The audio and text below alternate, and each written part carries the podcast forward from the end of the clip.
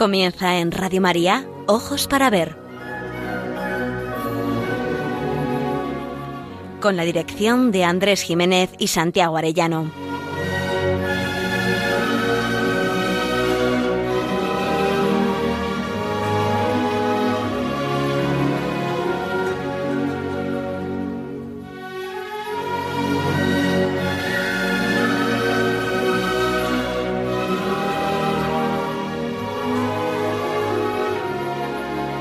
Buenos y estivales días. Saludamos a todos nuestros oyentes en esta nueva edición de Ojos para Ver que emitimos desde Pamplona para Radio María el primer y tercer martes de cada mes. Es un programa realizado por Santiago Arellano y Andrés Jiménez y cuenta con el control técnico, la ayuda moral y la inestimable voz de nuestro amigo Miguel Ángel Ibigaray. Nos dirigimos a todos ustedes con un deseo principal, aprender a mirar para aprender a vivir.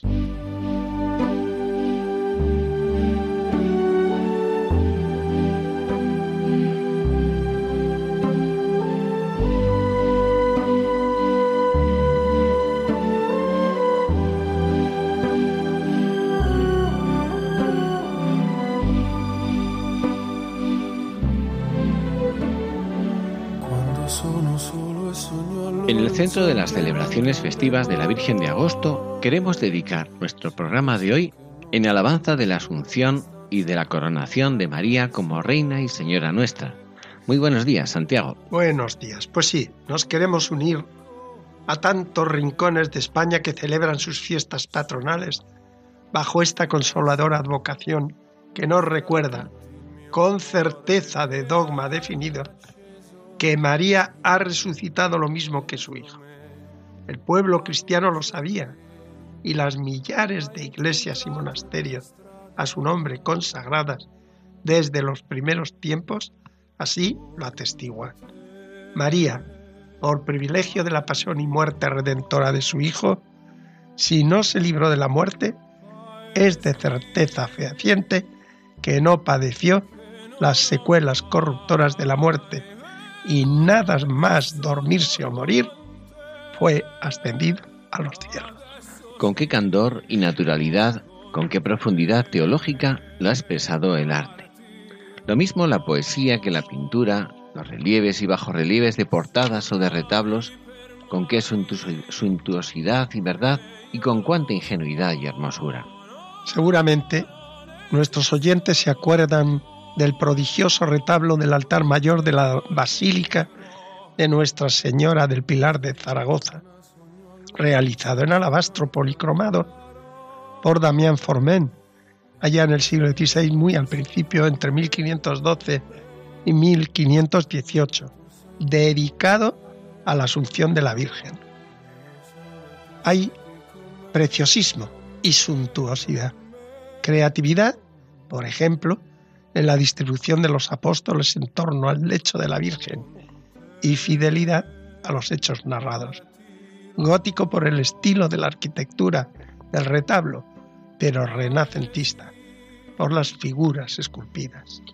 Muy próximas en el calendario litúrgico, también en la imaginería habitual, aparecen unidas en una misma imagen la asunción y la coronación de María como reina del cielo y de la tierra fiesta que celebramos mañana día 22 de agosto. Nos viene al recuerdo la espectacular portada prolicromada de la colegiata románica de Santa María de la Villa de Toro, en Zamora, obra maestra de la Edad Media en España, llevada a cabo bajo el mecenazgo del rey Sancho IV el Bravo. Tanto los relieves pétreos como su policromía han llegado a nuestros días con un sorprendente buen estado de conservación, pues tras permanecer a la intemperie durante casi dos siglos como puerta de acceso dotada de pórtico, a finales del siglo XV este espacio fue remodelado y reconvertido en la capilla gótica de Santo Tomé, cubierta por una armadura mudéjar no conservada, donde la portada, preservada de los elementos agresivos, pasó a cumplir la función de un retablo. El espacio hoy aparece convertido en una sala del Museo de la Colegiata. La portada de la Majestad es una joya, tanto por la calidad del labrado como por haber conservado la policromía original. María Asunta, María Reina, tal como aparece en esta portada y en tantas iglesias y catedrales, pero también María Puerta del Cielo, situada en el parteluz de la entrada principal a la iglesia, donde la hermosa imagen de Reina y Madre de Misericordia alcanzaba la plenitud de su simbolismo. Es en el interior del templo donde habita nuestro Dios, pero al cielo se llega de la mano de, María, nuestra Madre, asunta a los cielos, reina de todo lo creado y madre de todos los seres humanos. Bajo su amparo nos acogemos. Hoy queremos centrar el programa en la contemplación de la portada policromada gótica de Santa María de los Reyes, monumental iglesia de la ciudad alavesa de La Guardia, o si prefieren, de La Rioja Alavesa. De la imagen de la Virgen que la preside ya les hablamos en el mes de mayo.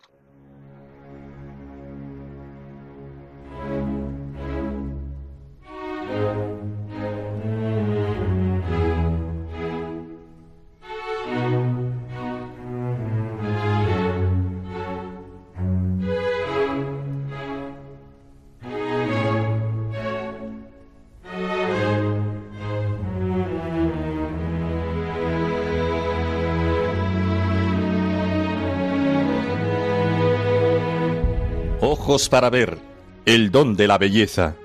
Andrés Jiménez, Santiago Arellano.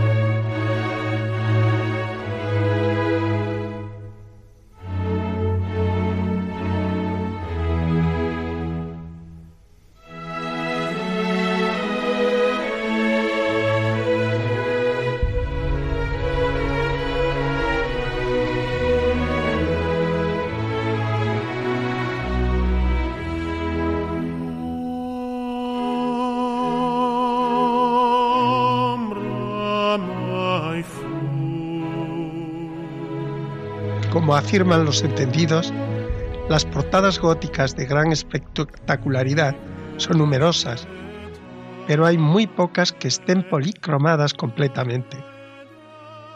Resguardada de la intemperie desde el siglo XVII, la impresión que ejerce en el espectador, aunque uno la haya contemplado en varias ocasiones, es inolvidable.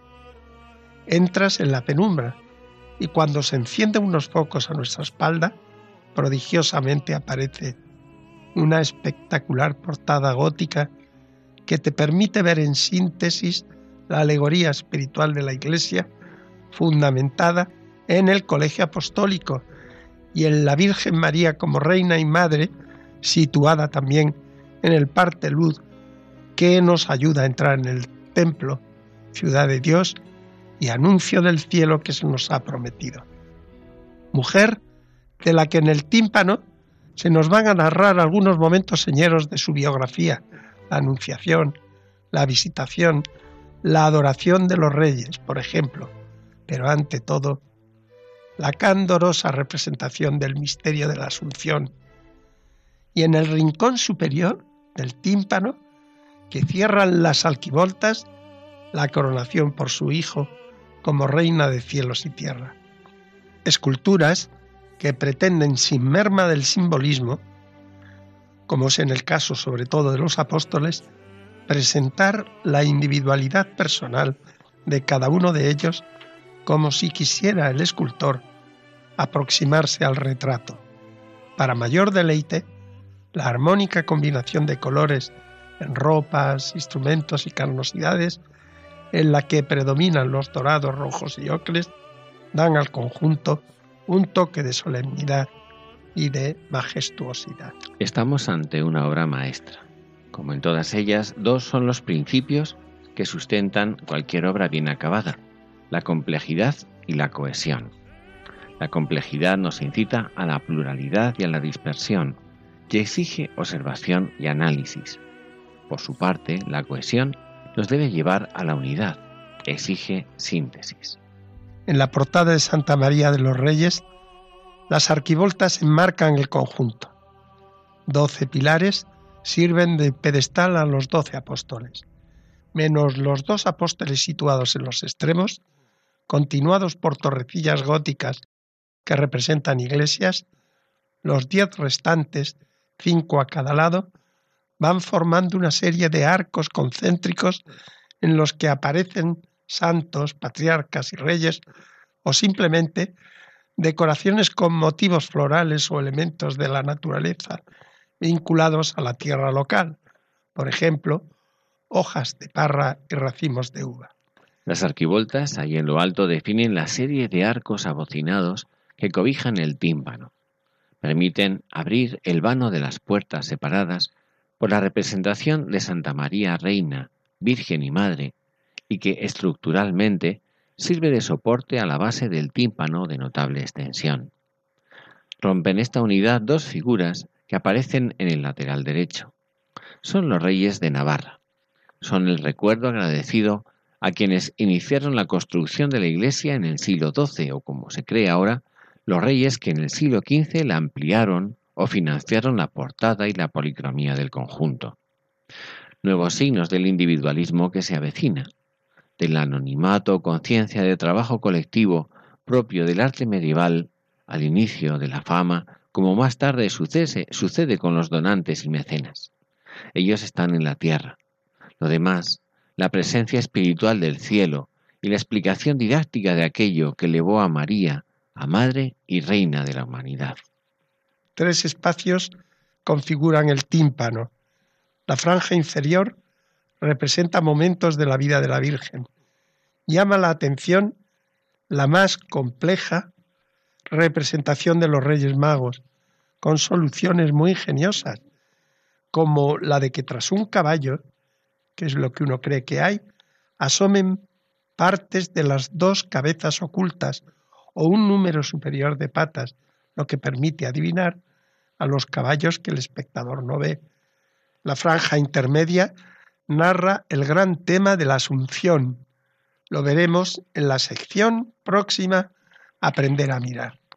Cierra el tímpano en lo alto el momento en que nuestro Señor, como Rey de Reyes y Señor de los Señores, corona a su madre como reina de cielos y tierra. Uno se siente conmovido.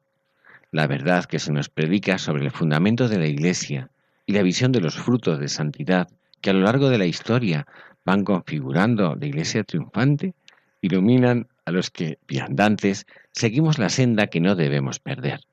Nosotros, tú y yo, que contemplamos en esplendor estas verdades salvíficas. No es fácil traducir en palabras el gozo que transmite. En el silencio contemplativo que nos envuelve, uno da gracias a Dios y a los hombres que supieron legar a la posteridad lo que ellos consideraron como un bien inolvidable. Lo tremendo es que frente a tanta grandeza todavía sigamos afirmando que ellos formaron parte de una edad oscura, bárbara o ignorante. ¡Ay, qué necedad la nuestra! Así despreciamos la civilización que tuvo por nombre propio la cristiandad.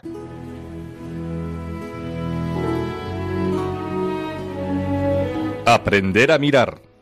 Ojos para ver. Radio María.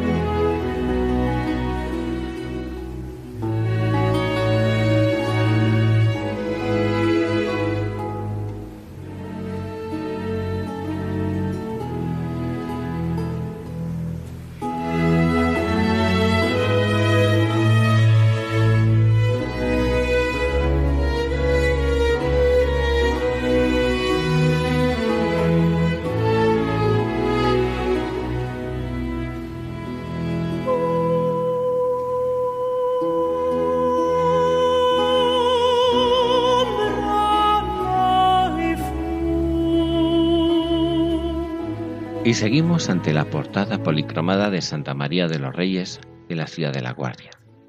Tres detalles llaman nuestra atención. El primero casi pasa inadvertido. Sobre el bastón de peregrino o bordón reducido a la mitad que en su mano derecha muestra el apóstol Santiago, descansa la figura diminuta de un león en reposo. ¿Es un capricho del escultor como la rana de Salamanca? O más bien se trata del león de Judá, príncipe de la paz que reinará sobre sus enemigos y que al mostrarlo Santiago se lo está recordando a España. Nadie ha encontrado la explicación. El diminuto león se ha transformado en la esfinge por el misterio que encierra. El segundo ocupa la franja intermedia del tímpano, descompuesta en tres viñetas. A la izquierda del espectador aparece una nube que como si de un globo aerostático autopropulsado, un dirigible se tratara. Ha recogido a cada apóstol en el lugar donde estaba misionando y en vuelo vertiginoso los lleva al lugar donde María está muriendo, para que sean testigos de muerte y resurrección. Leyenda apócrifa henchida de candor y contagiosa de ternura. En el centro aparece la Virgen subiendo al cielo, enmarcada por la orla propia del Pantocrátor. En la tercera viñeta yace María en el lecho donde acaba de fallecer, rodeada por los apóstoles y justo en el instante en que Jesús ha acudido a recoger su alma, representada por una niñita que lleva en sus brazos. También María pasó por la muerte como su hijo. Su alma se separó de su cuerpo, como le sucede a todos los mortales. Pero casi al mismo tiempo, María resucitó y subió al cielo en cuerpo y alma, donde como madre no ha olvidado ni olvida a sus hijos. Y como madre y reina de la humanidad, aparece en el partelud, hermosa y sonriente a todo el que se le acerca, como nueva Eva, sugerida por los bajorrelieves que recuerdan el pecado original, puerta del cielo que posibilita en el templo el encuentro con su Hijo y Señor. La imagen de María sale al encuentro de los creyentes como madre, que muestra a su Hijo jugando con una paloma, y como madre de todos los hombres, pero con la elegancia, el señorío y la majestuosidad de una reina.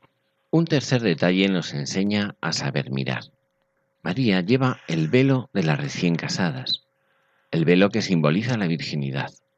María es virgen antes del parto, en el parto y después del parto, pero al mismo tiempo es madre. ¿Cómo nos lo proclama el maestro escultor? El velo, en el lado derecho de María, solo cubre la cabeza sin llegar al hombro, mientras que en el lado izquierdo se prolonga hasta cubrir la desnudez del niño, siendo al mismo tiempo velo virginal y pañal materno. Virgen y Madre. Sin duda el maestro era un teólogo, pero por solo este detalle se convierte en un genio. Aprender a mirar para aprender a vivir.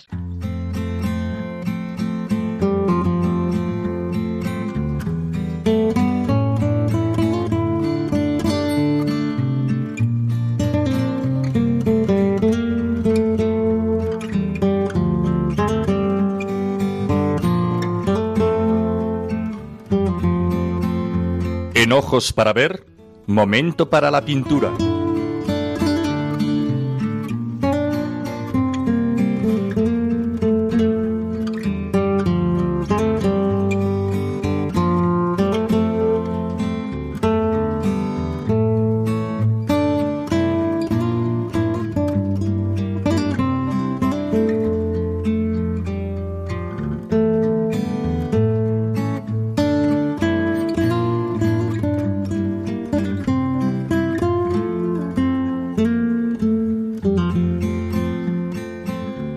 El extremo opuesto de la exaltación de María con la majestad de una reina y la bondad de una madre, os presentamos a vuestra consideración el cuadro de Caravaggio sobre la muerte de María, en la que el pintor nos la va a presentar simplemente como una mujer, sin duda rodeada por los apóstoles, en una habitación con la suntuosidad que sugieren los rojos cortinajes, pero al fin como una mujer que acaba de morir, ante cuyo cuerpo una joven desolada al pie del lecho manifiesta su dolor en su torso humillado y su cabeza hundida sobre su mano y antebrazo, apoyados sobre su regado.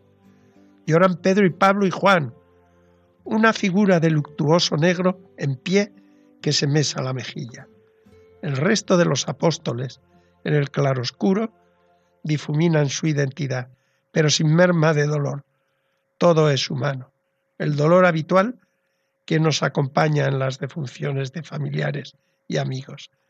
Caravaggio ha reforzado la mirada terrena que en toda muerte acostumbramos a ver. He aquí a María como una mujer muerta que acaba de morir. El escándalo en aquel momento fue sonado. La Virgen presentada como un cadáver más. No, no, no era ni lo esperado ni lo pactado. La muerte de María fue una dormición. La muerte de María no podía reducirse a un cadáver más que importa muy poco al mundo. El escándalo, decimos, fue de época. No habrá retribuciones que el pintor se quede sin su soldada, y más todavía cuando corrió la voz de que la modelo utilizada por el pintor fue una pobre mujer que había aparecido ahogada en el río. El vientre hinchado de la Virgen lo delataba. Estábamos ante una herejía, estábamos ante la incredulidad propia de los tiempos modernos y contemporáneos. Estábamos ante una irreverencia. Sin duda el planteamiento era nuevo. María era un cadáver. María, la madre de Jesús, la madre de Dios, también había muerto. Sin embargo, ahí estaba la obra. Si María había muerto, pues simplemente había muerto, es decir, como todo el mundo, igual que su hijo, aunque asesinado y torturado, como también él, pues sí, había muerto. La maravilla de nuestra fe no se fundamenta en que no murió. Caravaggio nos la presenta muerta y bien muerta, como se suele decir.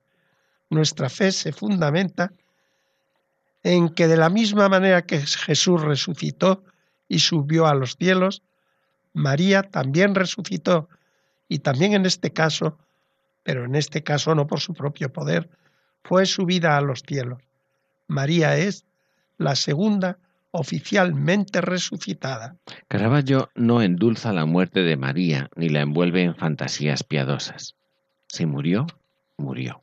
Lo maravilloso es que no se quedó en la muerte para siempre. María subió a los cielos en los brazos de su Hijo, que también echaba en falta a su madre.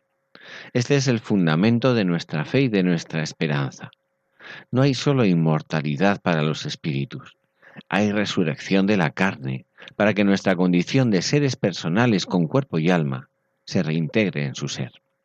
Caravaggio presenta en toda su crudeza la realidad de la muerte. Sin consideraciones presenta a María como una muerta más. ¿Acaso se niega lo que sabemos por la fe? Es sobrecogedor que sepamos que la Virgen María subió a los cielos por la misma causa que se nos ha anunciado y prometido a todos los seres humanos, por la pasión y muerte de Cristo, que nos ha hecho a todos los hombres herederos del cielo, y todo porque María dijo un día, sí, hágase. Bendita, bendita, bendita mil veces entre todas las mujeres.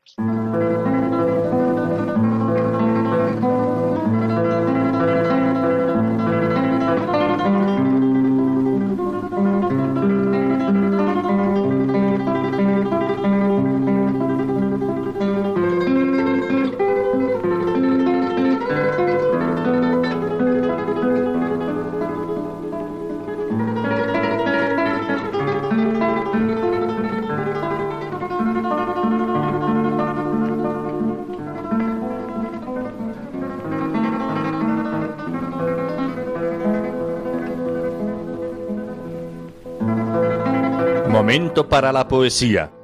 Ojos para ver. Radio María.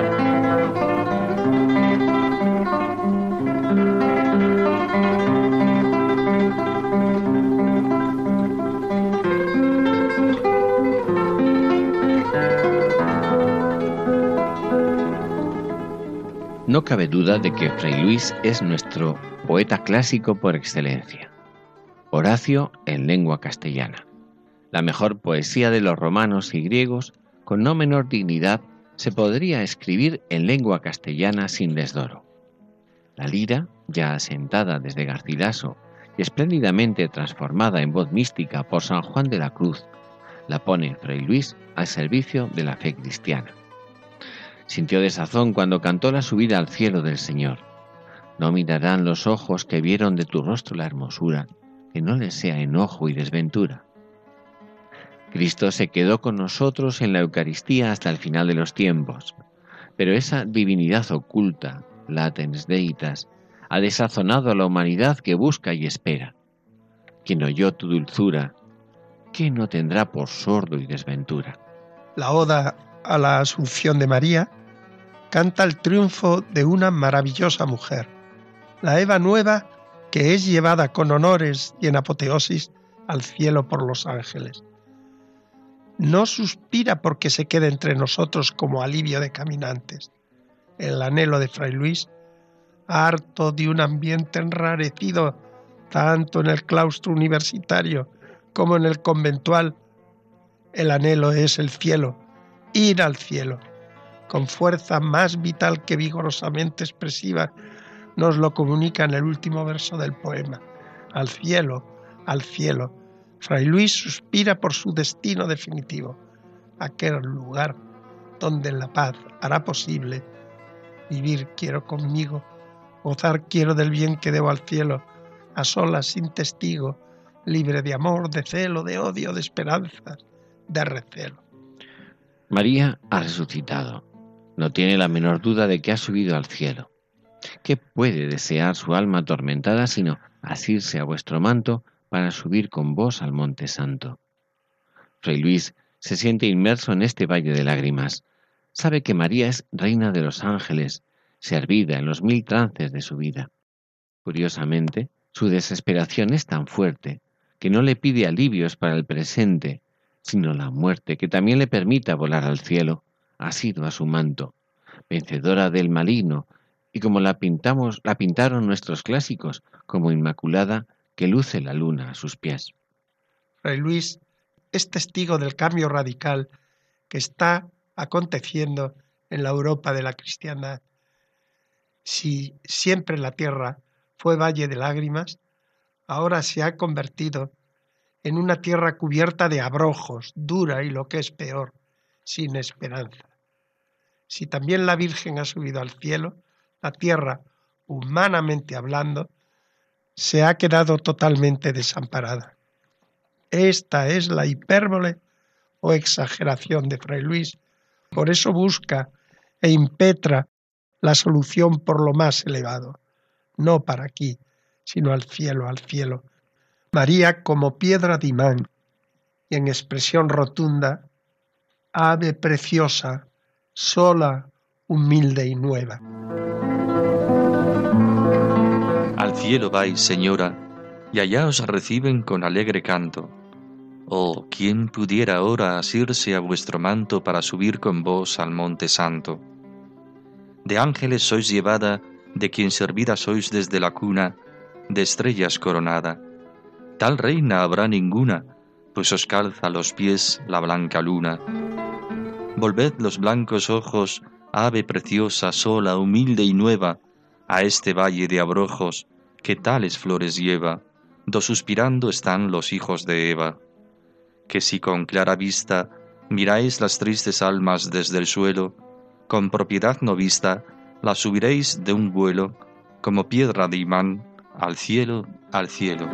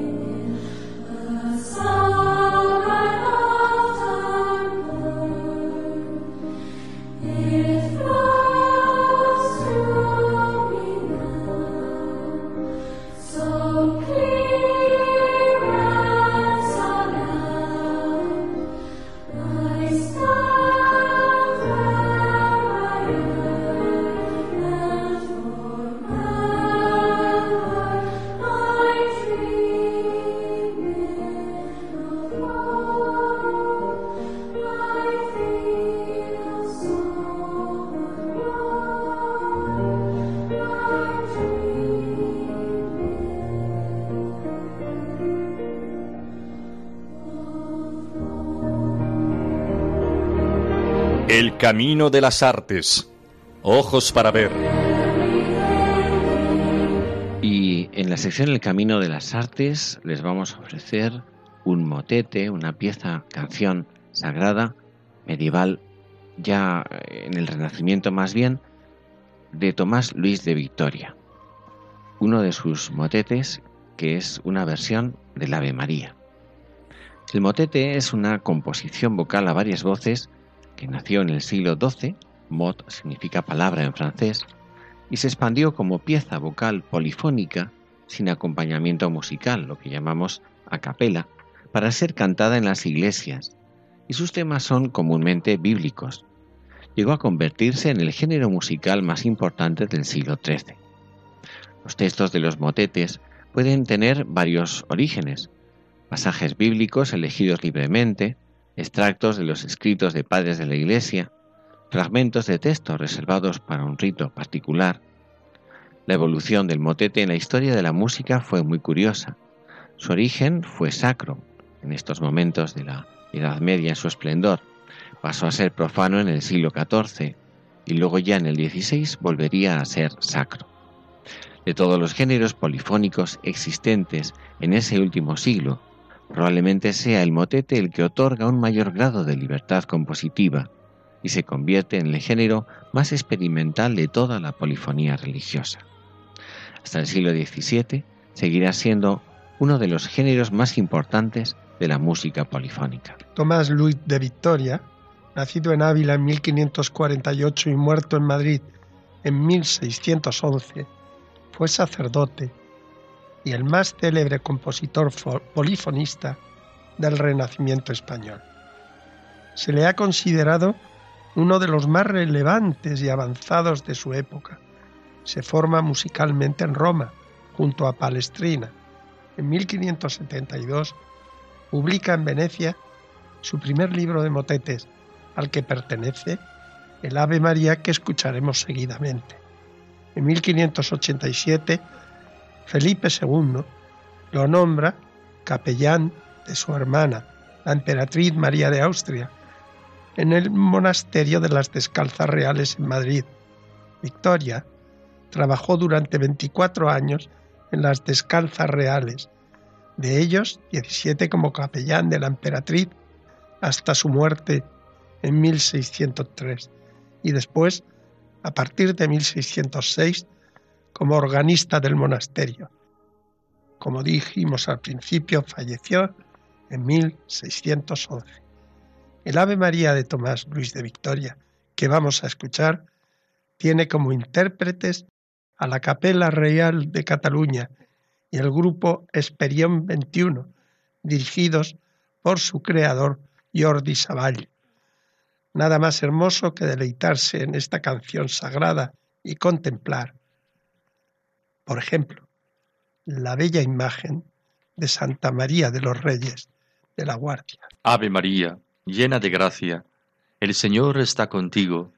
Bendita tú entre las mujeres y bendito el fruto de tu vientre Jesús. Santa María, Reina del Cielo, dulce y piadosa, oh Madre de Dios, ruega por nosotros pecadores, para que con los elegidos podamos contemplarte, para que con los elegidos podamos contemplarte.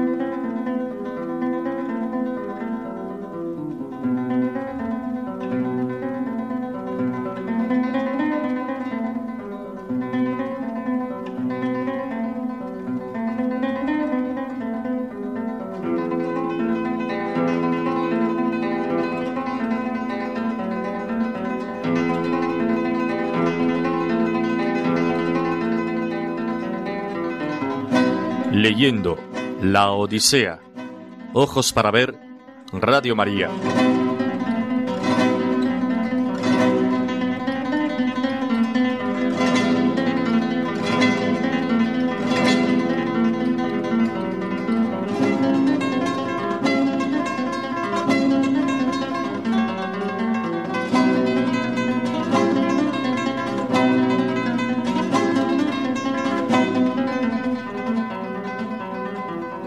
Canto quinto nos presenta una de las encrucijadas más difíciles para salir airoso y tomar una decisión acertada, al menos a cualquier ser humano de nuestro tiempo. La diosa Calipso, hermosísima entre las hermosas, rica, poderosa, amable, tierna, perfecta anfitriona y capaz de cantar como los ángeles en una isla rica y feraz, en un lugar paradisíaco para vivir, a cambio de corresponderle en amores y de olvidar a Penélope y el regreso a su patria, nada menos que le promete a Ulises la inmortalidad y la eterna juventud. No estamos ante la hechicera Circe, sino ante una mujer en todos los sentidos divina. Fíjense con atención. Hace 2800 años, Homero imagina para su héroe el tener que optar entre dos opciones absolutamente desiguales.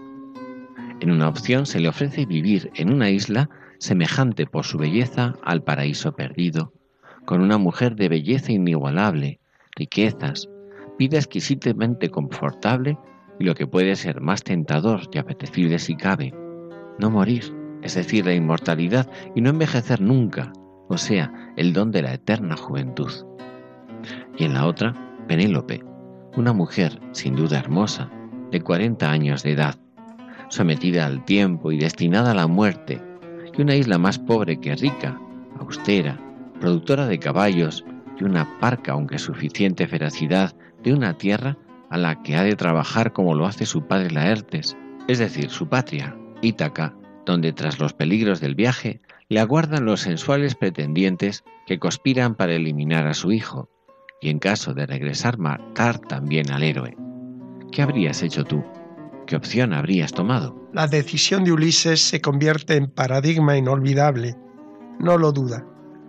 Prefiere vivir el tiempo que le deparen sus dioses con su esposa, su hijo, su padre, los criados y amigos, es decir, en su patria, y no en un lugar ajeno, extraño a su naturaleza humana y a su estirpe, elige regresar a Ítaca, donde se encuentra lo suyo y los suyos, y la misión que al nacer le deparó la fortuna, o como nosotros decimos, la providencia. Todavía en la octava de la Asunción de la Virgen, la aventura de Calipso a contraluz nos ofrece jugosas reflexiones. Cristo, con su muerte redentora, nos adquiere una vida inmortal y una eterna juventud, pero no aquí en la tierra, sino una vez traspasemos la aduana o el fielato de la muerte. Cristo con su resurrección y su ascensión fue el primero. María, su madre, es la segunda. Su asunción nos confirma una vida eterna para su alma y una juventud eterna en su cuerpo resucitado, subido al cielo. Asunta significa, en el fondo, resucitada en cuerpo y en alma, elevada a la condición gloriosa junto a Dios. También como Ulises, cada uno de nosotros ha de elegir o la Ítaca del cielo, nuestra patria verdadera, siguiendo a Cristo, o una calidad de vida, incluida la eterna juventud y la prolongación artificial del tiempo, agarrados a la utopía de la divina Calipso. Ulises no duda la lección, sabía qué camino seguir. Escuchemos algunos fragmentos. Cuando Hermes hubo arribado a aquella isla, saltó en tierra, prosiguió su camino hacia la vasta gruta donde moraba la ninfa de hermosas trenzas y hallóla dentro. Ardía en el hogar un gran fuego, y el olor del cedro difundíase por la isla, mientras ella, cantando con voz hermosa, tejía en el interior con lanzadera de oro.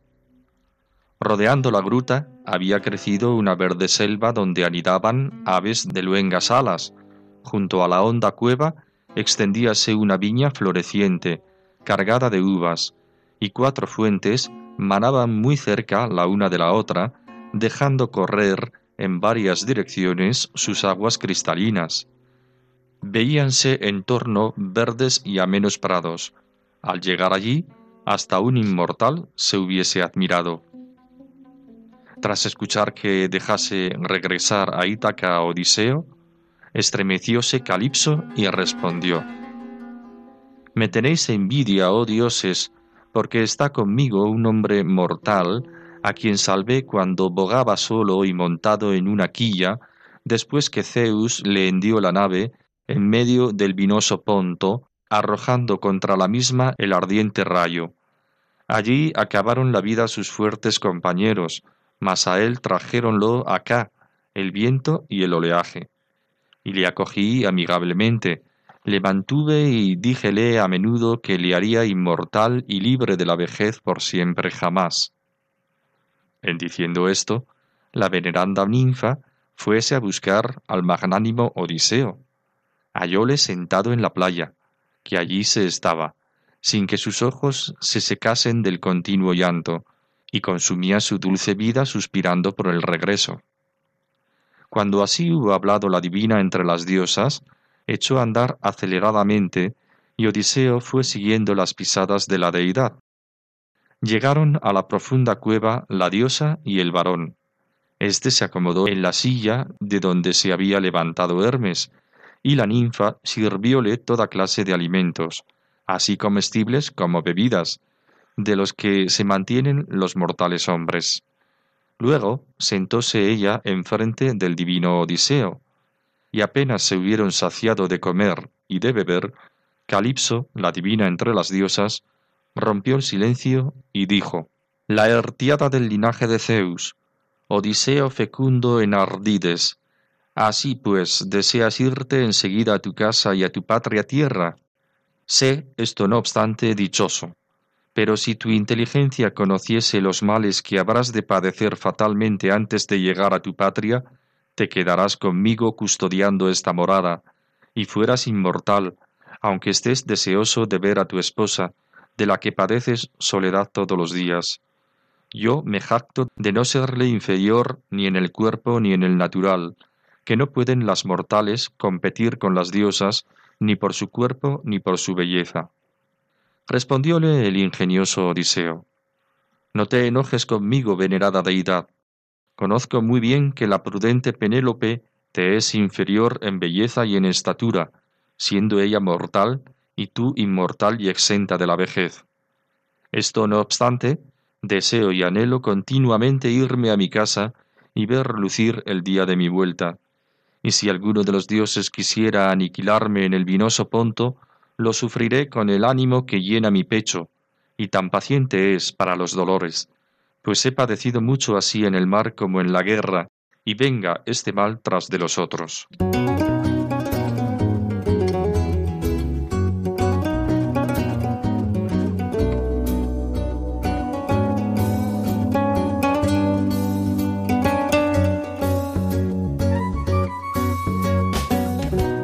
400 años después de su nacimiento, Bartolomé Esteban Murillo sigue vivo en muchos rincones de Sevilla.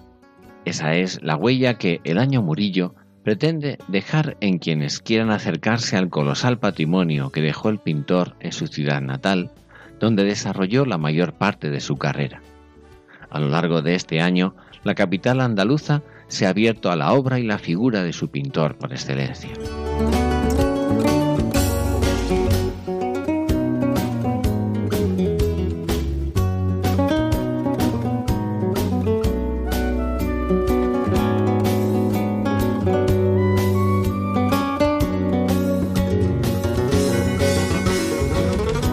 Casa Murillo, en lo cual murió el artista, es centro de interpretación gestionado por el Ayuntamiento de Sevilla y punto de partida de los itinerarios culturales que se desarrollan por toda la ciudad. Situada en el número 8 de la calle Santa Teresa, en pleno barrio de Santa Cruz, ofrece toda la información necesaria para empaparse de la herencia de Murillo, para entender mejor todas sus aportaciones artísticas y para conocer a fondo la ciudad del siglo XVII, en la que se convirtió en uno de los grandes maestros de la pintura universal.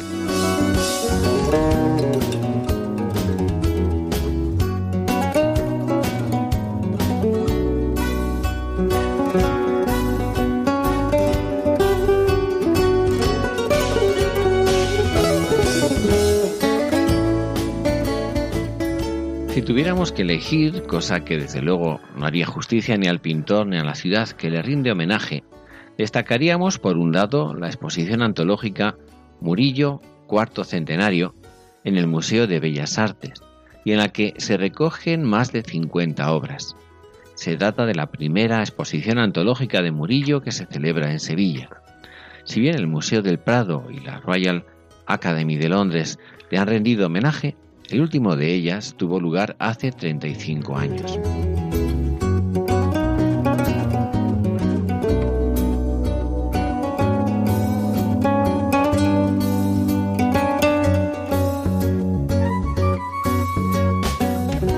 Pero también merece la pena destacarse la exposición Murillo en la Catedral de Sevilla, la mirada de la santidad.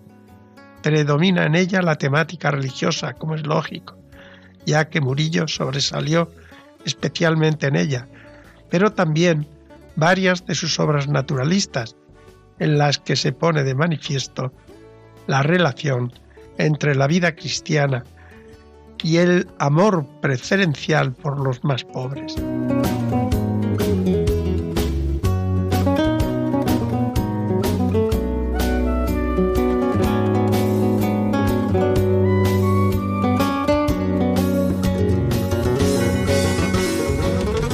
Pueden contemplar, además de las obras pictóricas que se distribuyen en el templo, las actas de bautismo, matrimonio y de función del artista, así como las del bautismo de sus hijos, apadrinados por Miguel de Mañara, el gran converso, impulsor de la Santa Caridad de Sevilla y adelantado de la doctrina social de la Iglesia.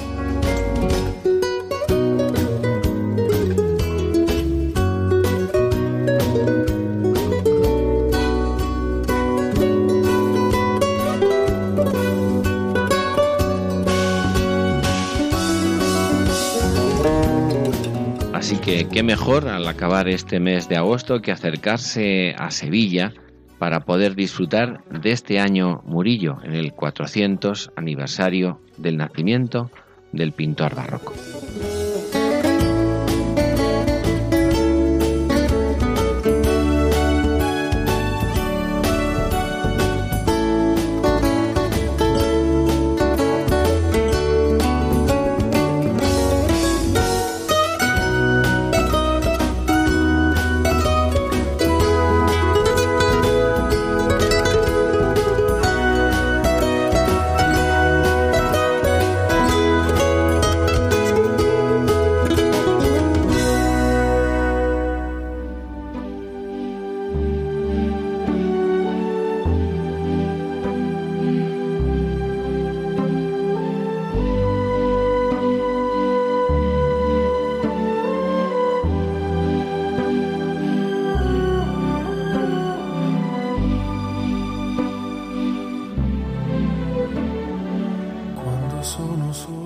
Nos despedimos ya de nuestros oyentes, esperando que el programa haya sido de su agrado y recordándoles que el contenido del mismo en su formato gráfico como sonoro puede encontrarse en la dirección electrónica www.labellezaquesalva.es.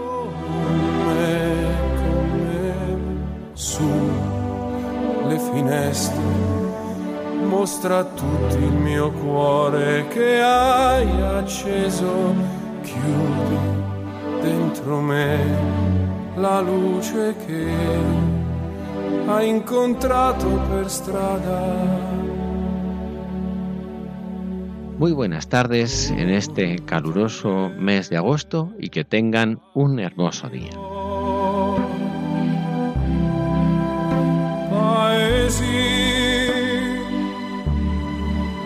non ho mai veduto e vissuto con te.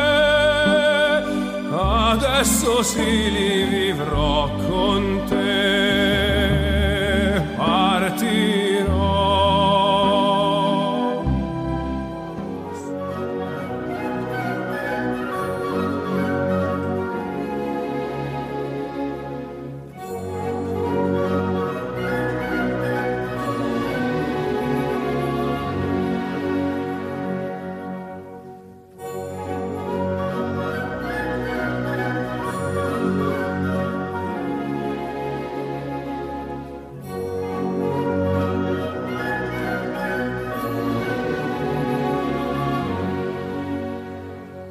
Finaliza en Radio María, Ojos para Ver. Un programa dirigido por Andrés Jiménez y Santiago Arellano.